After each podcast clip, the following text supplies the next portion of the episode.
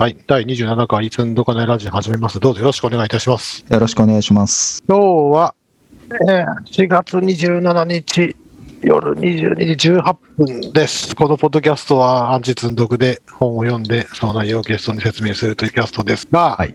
もう今日はね、参りました。何言ってるかわからんわ。わかるけどわからんわ。読むのにめっちゃ時間かかるわ。こでしれょうね、ね。これね、ちょっとね、やばいね。こんなやばいと思わんかったってぐらいやばいね。いやー、でしょうね。ああ。いやーあとね、ジェネリックスのなんですけれども、ジェネリックスの今日は第項目29、項目30なんですけど、まあ、いよいよもってついにジェネリック型を使うとはい。いうところに入るわけですけれども、まあちょっと、うん、えっと、ちょっとその前に今日のゲストは投げさんです。あ、はい。なぎせです。よろしくお願いしますよ。ろしくお願いします。前回の反省。はい。前回ね、まあ、なんだかんだ言って2回ぐらい一気に同時に公開できてよかったなっていう。ね、ああ、よかったですよね。なんで、あの調子でと思ったんだけど、うん。まあね、その調子が出ないところについに突入したなっていう。内容がね。内容がな、マジできついわ。うんあのね、ただ読むだけなら多分いいんだろうけどね。いやー、いや、嘘やな。それもわからん。まあ、とにかくね、ちょっと、ちょっと新しい言葉出過ぎとるなっていう感じはすごいするね。ああ、そうですね。まあ、パラダイムがね、新しいパラダイム1個突っ込むような話ですからね。ああ、なるほどね。うん。はい。そういうわけで、先ほど申しました通り、項目29、ジェネリック型を使う。これがね、5ページ。5ページ。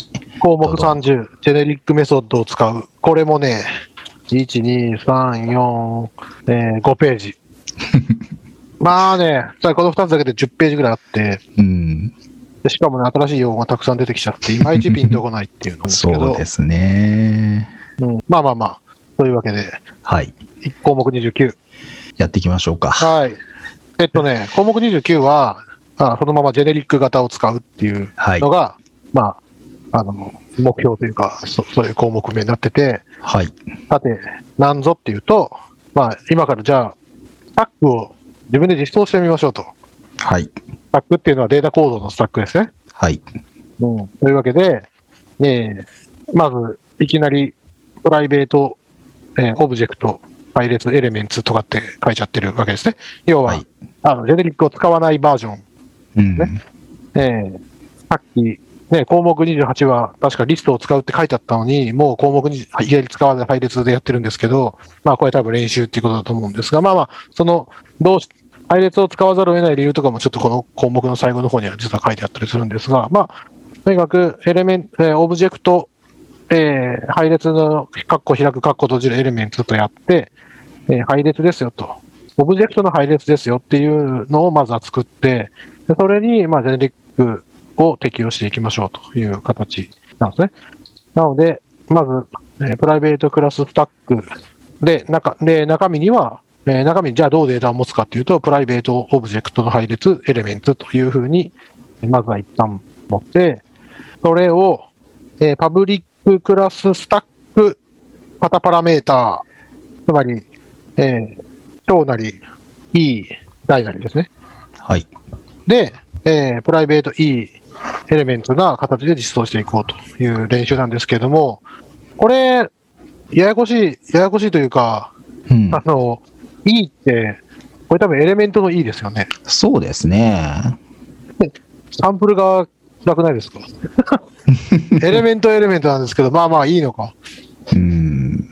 まあ一般に型変数はアルファベット1文字の大文字にすることが多いですね。これ、まあはい。E って見たら、はい。これ多分配列なんだな。エレメントってことは、そのデータ構造のうちの一つのことを指すんだなって思うってこと？そうですね。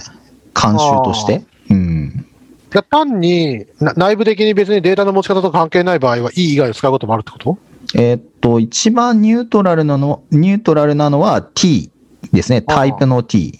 まあ、僕がテンプレートで生きてきた人間、C プラスで生きてきた人間にとっては、うん E が一般的かなっていう感じうだし。んエレメントの E ってのは、なんだろう、コレクション的なデータを扱う場合は E にしがちですけど、うんもっとニュートラルな、ただ型が T、型が欲しい、タイプが欲しいっていう時は、単なる T にすることが多いかなという気がします。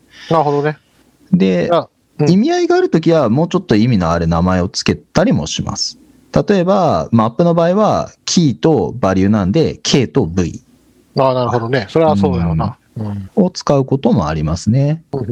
まあ、大文字一文字でなってれば、まあ、型、型、型名だよっていうのは暗黙の了解だとして、今はい。言った通り、K とか V とか、あとそう T でとかか。すね。なるほどまあ別に、あの、一文字じゃなきゃいけないっていう言語仕様的な制約はないので、まあな複数文字でリザルトとかぶっ込んでもいいし、え、それ全部大文字でいいの？それとも大文字から始まる小文字？えーっとですね、一応、あのー言語仕様的には何でもいいんですよ。小文字でもあ、そうなんだ。ああ、なるほどね。ただ、慣習として、命名規則の慣習としては、大文字、全部大文字うんうん。にすることが多いですかね。ああ、なるほどね。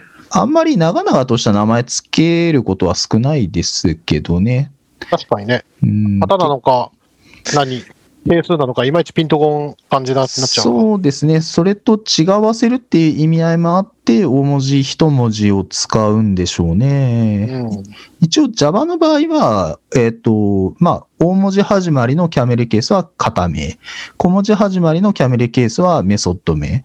で、大文字スネークケースは定数みたいな使い分けをしているので、まあ、そこに被らない方が、まあ、わかりやすいかなと思います。うんうんただまあ、あのー言語使用上は別に、あのー識別詞に使える文字なら何でもいいので、日本語でも何でも使えます。なるほどね。なここでは、内部的には配列を使ってるんで、いいとしておくと、はあ、これはおそらくこの型を使った配列がデータの持ち方、コレクションのなんだなって予想ができて優しいってことですね。そうですね。まあ、周りに合わせとけっていうね、感じですね。なるほどね。はい。というわけで、まあ、初めてこのか型パラメータ E っていうのが出てきて、はい。なので、今までも出てきとったのか。うーん、そうですね。作る方ではないですね。そうね。だから、今までが、えっ、と、ジェネリックな、に設計された API を使う方の話うん、うんだったのが、今回は API を作る、API とかクラスを作る方の話になってますね。うん。さて、そういうわけで、じゃあ使ってみましょうということで、えーパブリッククラス、スタック、えー、小なり E、型パラメータ E。で、えー内内包するのも、じゃあ、プライベート E の配列、エレメントという形でどうかという形で、えー書くわけですけれども、まあまあ、じゃあ、そうなると、内部的には、まずその配列を入しなきゃいけない。サイズを指定して入しなきゃいけないんですけれども、えー element イコール new、えーオブジェクト、えー、サイズ、えーサイズ、キャパシティね。このサンプルでは。えーはいを、じゃあ、 element new、えーオブジェクトじゃなくて、E、型パラメーターので渡ってきた E の配列、キャパシティとやったら、まあ、前言った通り、えー前回の放送を思い出してほしいんですけれども、こんなの知らんと。うん無償化不可能、無償化不可能型の配列を生成できません。はい。これ、Java コンパイレーラーも日本語このこの文字通り出てくるんですか？だったような気がしますね。どうだったかな？ちょっと細かいことは覚えてませんが、まあ、わかりにくい気がしますね。ああ、これ見ちゃったらちょっと辛い気持ちになる子はいるかもな。なんでや？ってなりますね。まあね、前、前回のやつを聞いてほしいんですけど、まあ、それはお約束でできないと。うん。で、じゃあ、そういうわけでどうしますか？っていうことで、えー一応2つよ書いてあって、まあ、方法1は、えー elements イコール、カッコ型パラメータ E、配列、開く配列閉じる、カッコ閉じる、 new、Object、キャパシティうん。ととやって、えっ、と、つまるところ、オブジェクトの配列を入して、キャストして、えー代入すると。そうですね。で、まあ、これは無検査キャスト、無検査キャスト警告って出るんで、うん。えー普段の、まあ、前回お話ししたサプレスワーニングスで抑制して、ちゃんとコメントも書いておくと。そうですね。で間違っても、このサプレスワーニングスをプラスのところに書くんじゃないよと。うん。このメソッドのところに書いてけよっていうのが、えーとりあえず、まずやり方と。方法1。はい。えー次、方法2。スタックを取り出すところでキャストすると。うん。つまり、えっ、と、オブジェクトの elements から1個取り出すってところで、えーオブジェクトを取り出すんじゃなくて、型パラメータ E を取り出すと。書くとはい。でそうすると、えーこれも同じくして、えーキャスト警告、無検査キャスト警告が出るんで、えー SuppressWarnings で正しくコメントを入れて抑制しましょうと。そうですね。で、1と2どっちがいいのっていう議論になっていくんですけど、次、最後は。まあ、これがね、大事で。これはこだわるからっていうことだとは思うんですけあど、まあ、こだわるからですね。まあ とにかく方法1の方、えっ、と、さっき言った new Objectうん。をキャストして、E の配列として中で持っていくってやると、まあまあ読みやすいと。まあそうですね。具象型、具象型っていうか、その、型変数 E の配列っていうんで、まあ、型がね、内部的には使い勝手がいいと。そうですね。取り出すのも、うん。と E の配列だから、取り出したら E の配列、E, E っていうのは分かっていいっていうのは、えー型パラメータ E の型の取り出せるってのは分かるんで読みやすいと。うんですが、えー項目32、ヒープ汚染というのを引き起こすので、うん。えーいまいちと。いまいちというのは、まあ、そういうことが起こりますよということが書いてある。そうですね。ヒープ汚染。まあ、コンパイルの時の型と一致しないからなんですよって書いてあるんですけれども、これは項目32で解説されてます。解説されて、項目32何ページぐらいあるの？どうだったかな？そんなに。今開いてる。項目からっ32。てみると。うわー項目31が、あ項目あ。3、項目31が大変なことになってる。1、2、3、4、5、6、7、あキーポーセンもさらっと5ページありますね。あは30にも。あー、なるほどね。いやーまあ、これでも抑えめに書いてますね。マジか こ。れでも抑えめですね。まあ確かに難しいんだよな。う。うんん。細かいこと言い出したらキリがない。うん。うん配列の実行時型がコンパイル時の型と一致しないっていうのは、コンパイルすると、配列の実行時、配列の実行時型は、配列って、オブジェクト配列に対して、なんか、その、強変だから、ストリング配列とか代入できるって話してたじゃないですか。うんうん。みたいなことが、まあ、起きるわけですよね。そういう話かな。まあな内部的には要はオブジェクトの配列として持ってるのに、うん。本当はオブジェクトじゃなくて、E、E の配列になるから、それ、まあ、E の配列の型っていう風にして扱うんだけど、実体がオブジェクトの配列だから、うん変なものが入る、格納されることがあるみたいな、そっちの話のような気がしました。ちょっとさっき言ったの間違いな気がしました。そっち側かな。まあ項目32を楽しみに待てばいいのかな。うん。まあ、あれ、可変調配列の話なんですけど、うんまあまあまあ。まあちょっとね、この項目29がね、ちょっと話があっちゃこっちゃしちゃって、ちょっと読みにくいんだよね。そうですね。これは、何言ってるのか確かに分かりにくいですね。まあ、やり方1、2があって、1の弱点、2の弱点って言ってるってことだと思うんだけど、その結果として、1、2、1、2って話がなって、よくわかんない上に、それを説明するのには、後の章の項目を読めってなっちゃって、確かに。まあ、確確かにね、これ、こ章の順番の問題というか、課題っていうのは難しいと思うんだけど、なんでこんなな問題があるのかっていうのは、こういうことをやりたいからっていう、そのやりたいことを先に書かないと意味ねえなっていうことで、こういう順序になってると思うんですけど、なんかね、この辺の話って、螺旋階段みたいな感じで、うん。なんかこう、ぐるぐる回りながら進んでいかないと、話がこう、できないみたいなとこがあって、なんか、人、ジェネリクスの話の解説やると、今、身に染みてるんですけど、うんなんか、一つのとこから、端から順番に解説していこうとすると、うまくいかないんですよね。まあ、そうやろね。これを解説するにはあっちを知らなきゃいけない。あっちを知るためにはそっちを知らなきゃいけない。そっちを知るためにはこっちを知らなきゃいけないって言って、あれ戻ってきたぞみたいな話になるんですよね。うん。まあ、少なくとも今ここでヒープとか、型とかが、イレイジャーとか、うんね、イレイジャー先出てきたけど、その話が分かってないと意味が分かんないもんね。そうですね。はいはいはい。なので、いろいろなところをちょっとずつやりながら、一周回ってくると、ようやくちょっと話が一個進むみたいな、そういうのがぐるぐるしてるんで、うんまあわかりにくいですね、この辺は。まあ、確かに。まあ、こだわってまあ、そもそも、ジェネリックスはこだわり勢じゃないと使わないものだから、そのぐらいいは分かってるでしょっていう体だとは思うんああ、ですよね。そうなんですよねうん。まあまあ、これね、こだわらなければ、そもそも中の内部型配列にすんなよっていう話になるんだけどね。うん。うんそうね。で、方法2は、えーっと、方法1がこれでしょ？で、方法2が、はい、まあまあ、間違えた。ヒープ汚染の話がはい。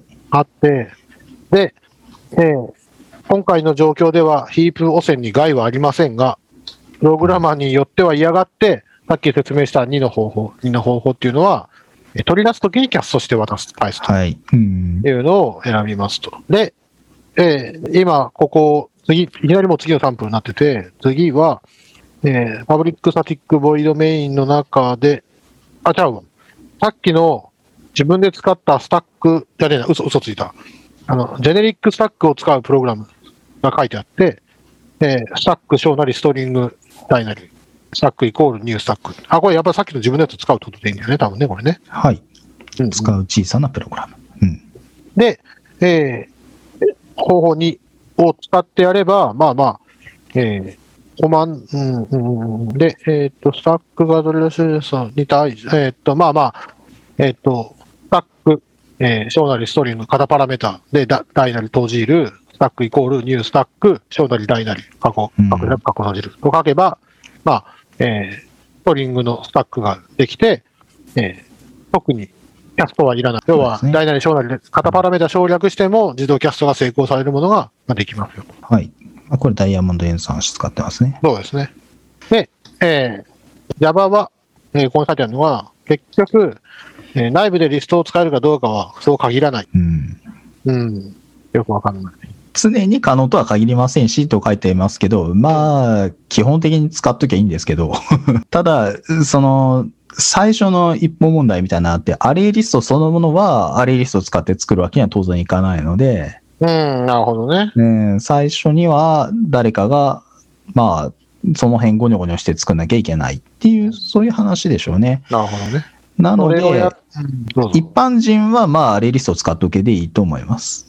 なるほどね。内部型はね。でまあ、要は配列使うなって話ですよ。ジェネリクス使うときにね。うんうんうんうんうん。まあでも、そのアレイリスト自体を実装するには内部的には配列を使わなくざるを得ないとね。誰もそうそうそう。未定義だからね。そうそうそう。ネイティブ、ネイティブに対応して、なん、なんていうのかな、プリミティブって原始的というべきか。うん。まあ、なんていうの、えっ、と、ここでは、なんて表現されとったかな？ストリングじゃなくて、例えば、イントとかか。イントとかダブル。これは、いいえっ、と、ボクシングされてないき、あ、基本データ型やね。基本データ型のスタックは生成できませんと。うん。で、まあ、ボクシングされた基本データ型を使うことでこの制限も避けられますから、項目61。今30って言ってるのに61ですよ。項目61は、プログラミング一般の章ですね。で、さらに、えー、型パラメータに可能な値を制限しているジェネリックもあると。ジェネリック型もあると。はい。うんまあな何かっていうと、えー、パラメータ E の E にはエクステンズ、例えば、えーここのサンプルではディレイドって書いてあって、はい。これは Delayed を継承したクラスじゃないと型パラメータに指定できないっていうことそうですね。と、まあ、こういう制限も加えられます。はい。境界というやつです。境界っていう専門用語なんですよ。教会は、の教会は、あの、境目っていう意味の教会ね。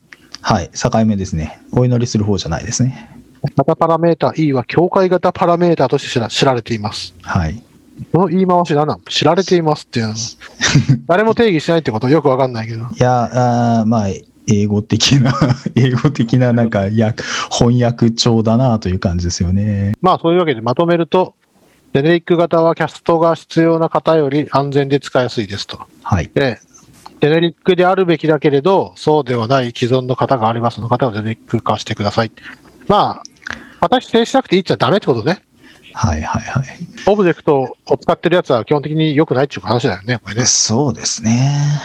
まあこれはでも、クラスをね、設計して使うっていうとこまで来ないと、まあ関係ない話っちゃ関係ない話なんで、うん。まあ中級者以上向けの話題ではあります。多分ねでうん。ジェネリック型を使ったクラスやからね、よっぽどやろね。まあね、あんまりそこまで踏み込む人は少ないかなという気がしますね。そうね。さっき言ったアレイリストとかっていいもんね。うん、既存の方でね、大体普通は満足しますね。うん。あえて作りたいというね、水郷が本当だよねなかなかないですね。まあでも、なんていうのかな、型にとらわれたくないフリーダムなする人とか、まあフリーダムっていうわけじゃないけど、し、型、型にとらわれたくないっていうわけでもないんだけど、うん、まあまあ、こだわらない言語とかスクリプト使ってると、まあまあ、なんなんていうの？そうだよなっていう気持ちにはなるからな。なんでこういう合わせ込みとかしなきゃいけねえのっていう気持ちになって、何でも入っちゃった方がいいんじゃねみたいああ、そういう考え方もあったりはしますよね。な。う。ん。まあ、それで苦労した思いもあれば、なんかそんなことは絶対嫌だっていう方に触れるんですけど、まあ、これは行ったり来たりしますよね。まあ、うんいやー、本当にさ、だけど、例えばね、Ruby のテストとかでも、これ間違ってるよっていうのは確実にね、型を見るテストはね、間違ってんだよね。それだったらもう別の言語使えよっていう気持ちにやっぱなる。そもそも Ruby でやってんじゃねえという話ですね。そうそうそう。例えばさうん、とあるメソッドがあって、とあるメソッドが、えイントを返すかどうかとか食べ、テストするわけ。はいはいはい。リリターン返ってきた値が、これはイントですかとか聞いちゃうわけ。うん。まあ気持ちはわかるけど、良くない。それだったらほ、それだったら、型を確定してる他の言語使った方がいいんじゃないのっていう。すごい思うね。はい。まあそういうわけで、せっかくね、型使って、あれこれするんだったら、さっきも言った通り、えー型を指定して、えー柔軟に指定できるようにしたいし、かつ、えーなるべく使った方が、えー堅牢なコードになるし、えー型パラメーター何でもいいってわけじゃねえんだぞっていう場合には、まあ、継承っていう形を使えば、継承じゃない、境界型パラメーターか。はい。境パラメーター立ってる境界,、はい境界型パラメーター。境界型パラメーターね、そうですね。境界型じゃなくて、境界型パラメータですね。境界型パラメーターを使用することで、まあ、制限もできるんで、これを使ってくださいとはいいう。ことで、ジェネリック。いやー、項目29は強敵で、とりあえず5ページ終わって、次、項目30。はい。ジェネリックメソッドを使う。使う。ジェネリック、はいこれ使うっていうのはて、えっと、定義するですよね？ここでの説明してるのは。そうですね。はい。うん。これもね、5ページあって、はい。あ、4ページだ。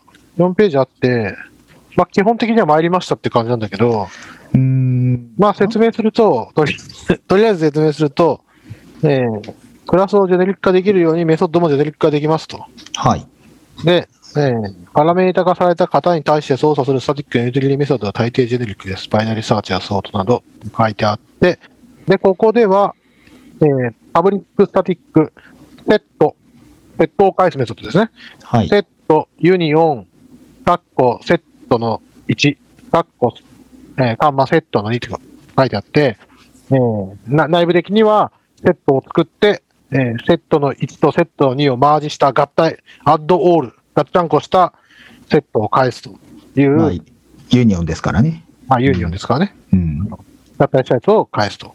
で、えーここには、えーセットって書いてあるけれども、またパラメーターは一切ないと。そうですね。で、えー項目26によれば、原型を使ってるから、受け入れられませんと。そう、ダメ。原型使っちゃった。許されない。はい。そことで。いうわけで、まあ、コンパイルエラーが出て、あコンうんコンパイルワーが出て、警告が出て、えー無検査呼び出しテスト。うん。 raw、raw 型 HashSet のメンバーとしての HashSet、カッコ、 Collection、カッコ、おハテナ、 extends、E、えー、大なり、えー、カッコ閉じる絵の無検査呼び出しですと。まあ、Java が嫌いになるような コンパイル、コンパイルが出ると。あ、これまだ可愛い方です。あけ警告が出ると。まだ可愛い方です。もうね、日本語で OK どころか、日本語なんだか、英語なんだか、Java 語なんだかわかんないよね、こう見るとね。そうねまあ、。しょうがないな。はい。まあ、しょうがない。本当にしょうがないんだよな。というわけで、型パラメータ書きましょうと。そうですね。はい。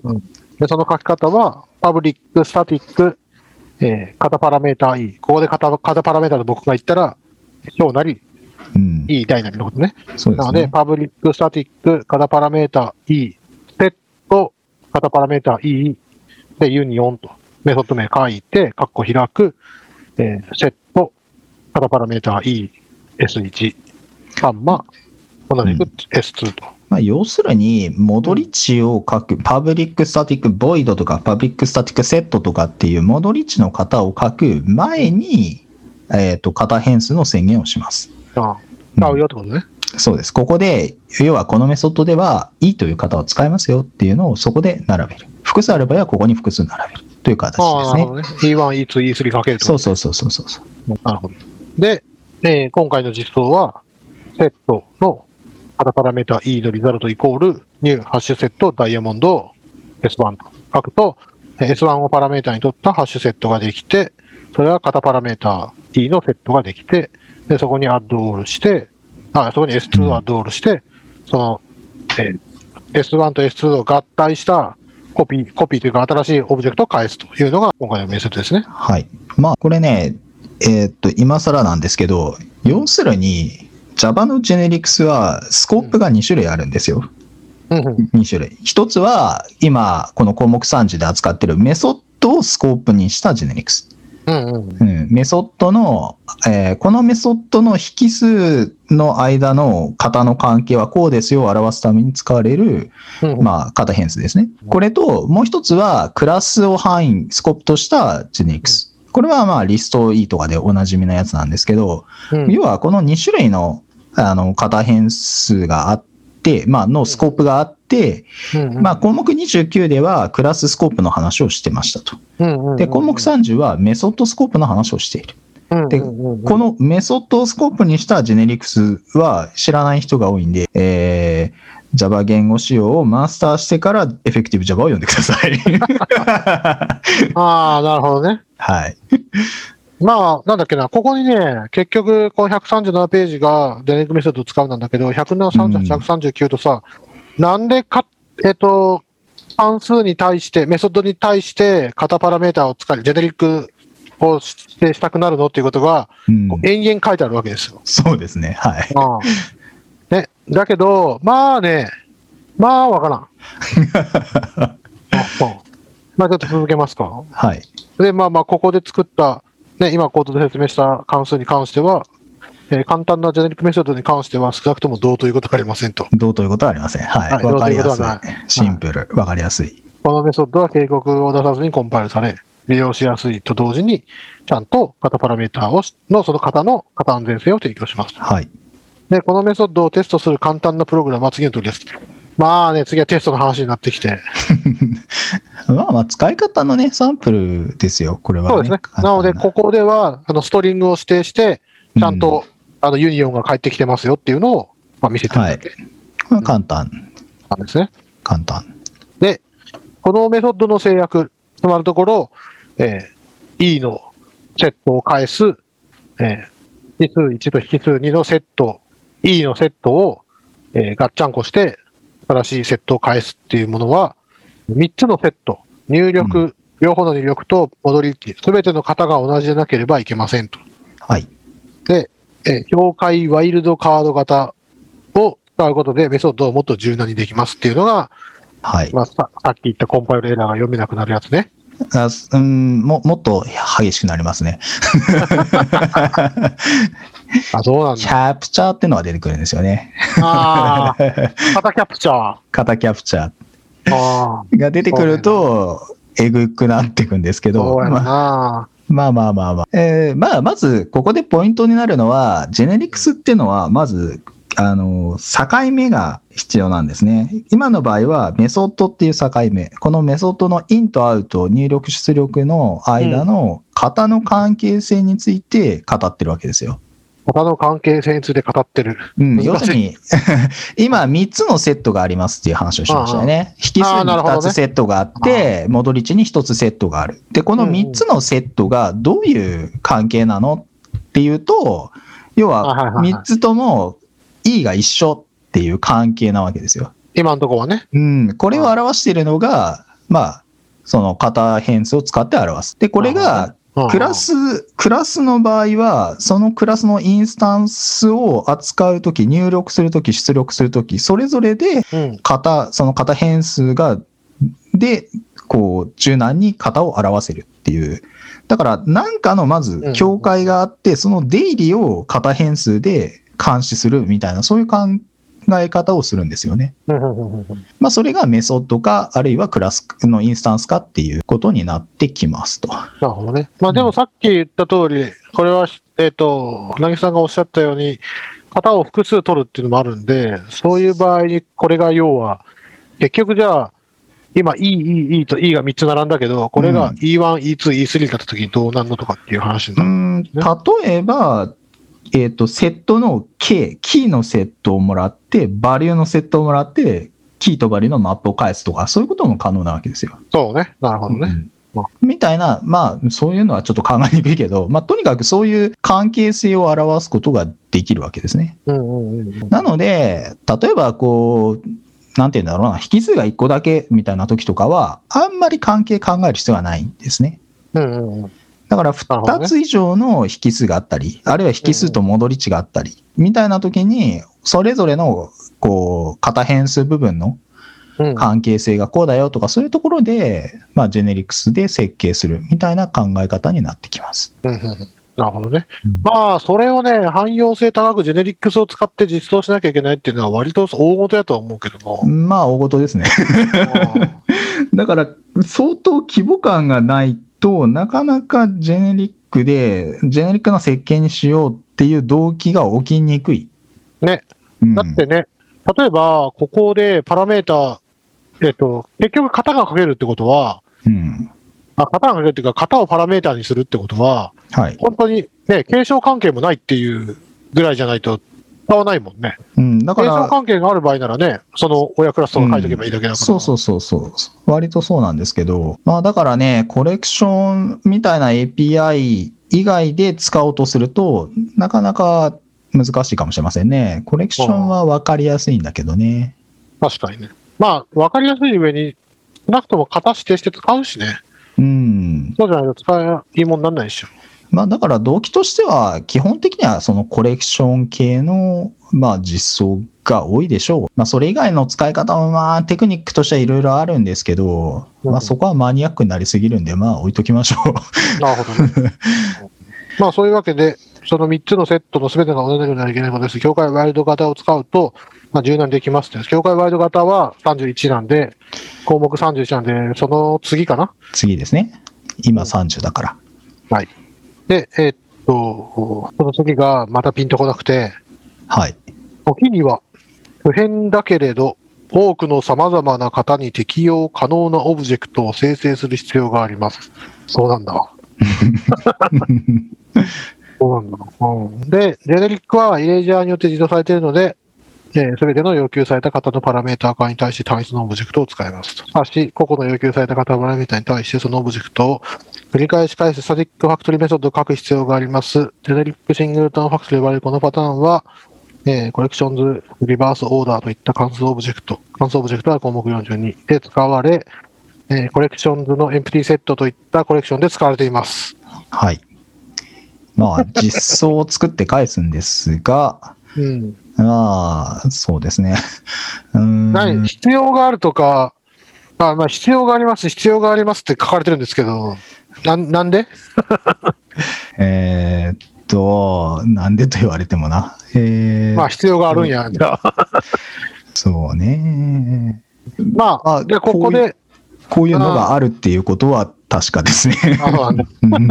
まあ、ここで結局、下にはね、多分ピンとこないことが予想されたのが、えっ、と、 identity function を作りましょうと。恒等関数、生成機能を提供したいと仮定してくださいと。まあ、恒等関数っていうのは、えっ、と、X を受け取ったら X を返すかな？関数としてはねそんな感じですかね。あうん。確か、恒等関数はそうだよね。えっ、と、うんうんうんで、えっ、と、f、カッコ x、カッコ閉じるイコール x でしょ。うん。で、えー Java のライブラリは、 Function identity を提供しているので、独自の作成する必要はありませんが、書いてみるのは教育になりますということで、まあ、まず、まずく勉強になって、待って、項目59って、だいぶ後ですね。項目59ってど、何の話？なんでしょうね。項目59、このタイトルのエモさ半端じゃないの？はい。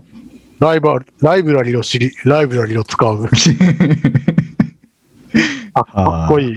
まあ、勉強しろってことですね。勉強しろ。知らずに使うなって。知らなくても使えるのがライブラリのいいとこでしょっていう気持ちになるけど、いやいそういうの甘えやな。まあまあまあ。はい。というわけで、まあまあ、えー独自のものを作成する理由はありませんと書いてあるけれども、ちゃんと勉強して使うねということで、えー書いてみましょうということで、えーそこにサンプルが書いてあるんですけども、えー一つの generic singleton だけで十分です。それは次の通りですって書いてあるんですが、これ、えっ、と、つまるところ、 private static UnaryOperator Object、型パラメータ Object。で、えーいきなりこれ、これは例として分かりにくいな。いや、まず、 identity function が何っていうのから本当ははじは貼らなきゃいけないんだけど、もうすべてにおいてさ、サンプルがなんでいるのかよくわかんねえんだよな。えーっと、そうですね。ただまあ、ここは、えっ、と、恒等関数は特別で、引数を変更せずに返すので、どのような t の、あ、ここは e じゃなくてちゃんと t になってますね。そうですね。はい。t の値でも、えー、 unary fun function、えータイプとして使うことは安全だと分かってます。したがって、このキャストがうんちゃらかんちゃらって書いてあるんですけれども、うん。まあ、つまり、どんな型でも受け取って、どあどんな型の引数でも受け取って、どんな型の、えーその引数で得たものをそのまま返すっていう関数を作りたいって思うね。そうですね。っていう場合に、どうやったらそういうのが作れるのっていう話をこう延々書いてある。うん。あまあなんかいろいろとちょっとこう、解説が足りてなくていまいちわからない感はあるかもしれないですね、これね。ジェネリックシングルトンって、つまり、シングルトン、シングルトンメソッドなんだけど、それはジェ、それでジェネリックなシングルトンメソッド的なものを返すってことが言いたいうんの、これは。インスタンスは、えーっと、要するにこれ関数だから、あの、状態も持たないし、そうえー要するに単一の singleton な実、えーオブジェクトを返しさえすりゃいいみたいなものなんですよ。使い回しが効くわけですよね。不変なので。ああここで言う singleton っていうのは単にそういう不変っていう、単にそういう意味？だと思います。アイデンティ、アイデンティティ FN ファンクションの意味かな？っていう、こう、えー singleton のインスタンスが private static でこう用意されていて、うんうん。で、これを単に返すだけじゃないですか、キャストして。そうね。うん、キャストして返すだけなんだけど、でもこの factory method があると、使うときにちょっと便利っていうのがあるんですね。確かにね。えーちょっと便利な理由の一つは、えっとね、メソッドスコープの generics って型推論されるんですよ。うんうんうんう。うんんっていうのもあって、ちょっと便利とかはありますね。うん、なるほどね。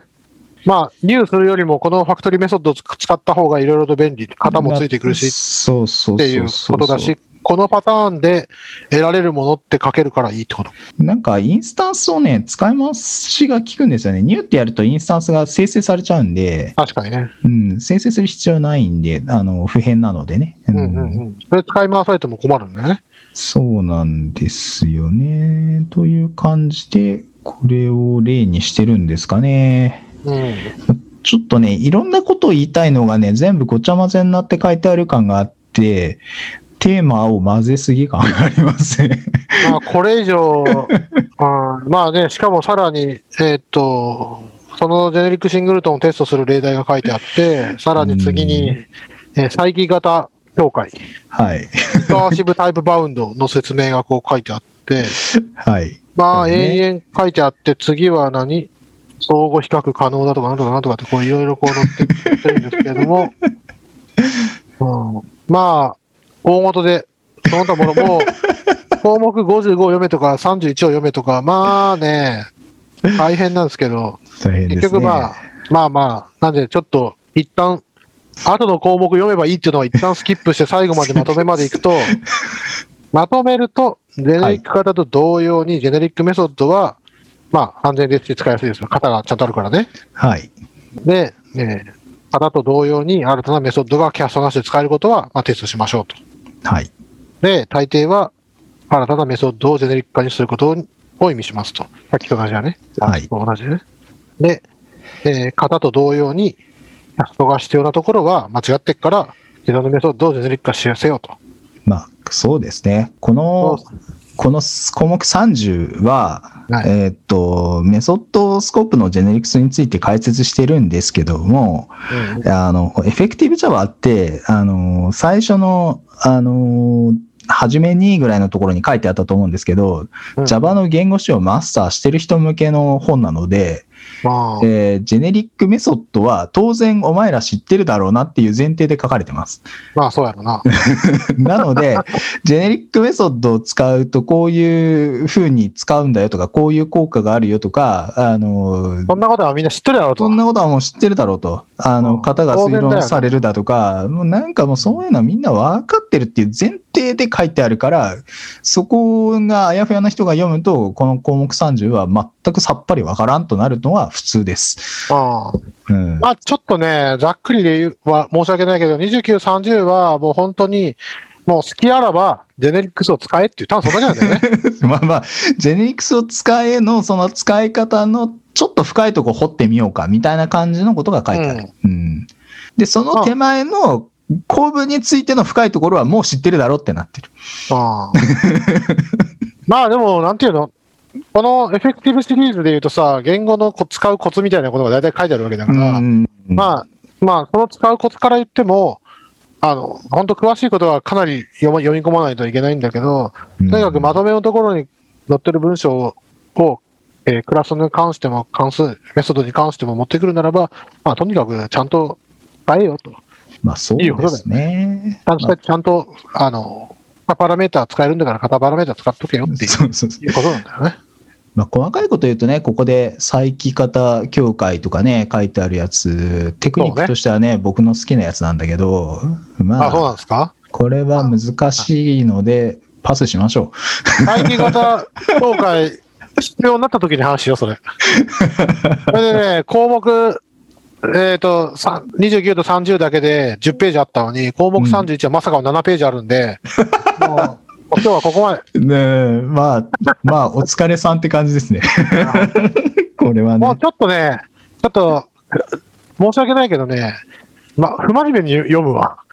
真面目に読んでたらマジで終わんねえわ、これ。いや、ほんとね、ここは大変ですよ。あのーまずジェネリックスの構文とかをマスターしてから読んでくださいみたいなのノリになってるのは確かで、えーそこからしてすでに相当読むのはしんどいですね。現実ね、本当はね、サンプルコードなんて、本当は、 Effective シリーズは、うん。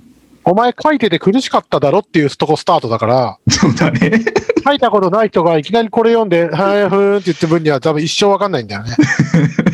で 書いたんだけど、いい感じにみんな使ってくれないとか、書いたんだけど、あの、いまいちピンとこないっていうなった時にこれをよ読んであれこれするっていうもんだから、だから、あんまり、ここでこだわって足踏みしてももったいないなっていうか、まあすごい。いや、まあ、さらっと読んで、あのーちょっとこう自分のレベル上がったなって時に読み返すといい本って感じですよね。まあ、エフェクティブシリーズは大体そうだよね。んもうがっつりやってる人が、みんなこうやってんのかなと、みんなこの苦労をしてるはずだぞっていう時に読むと、いいこと書いてあるっていう本なんで。そうそうそう。なんか、振り返ってもう一回読むと、あ、ここに書いてあるじゃん、みたいになるっていう。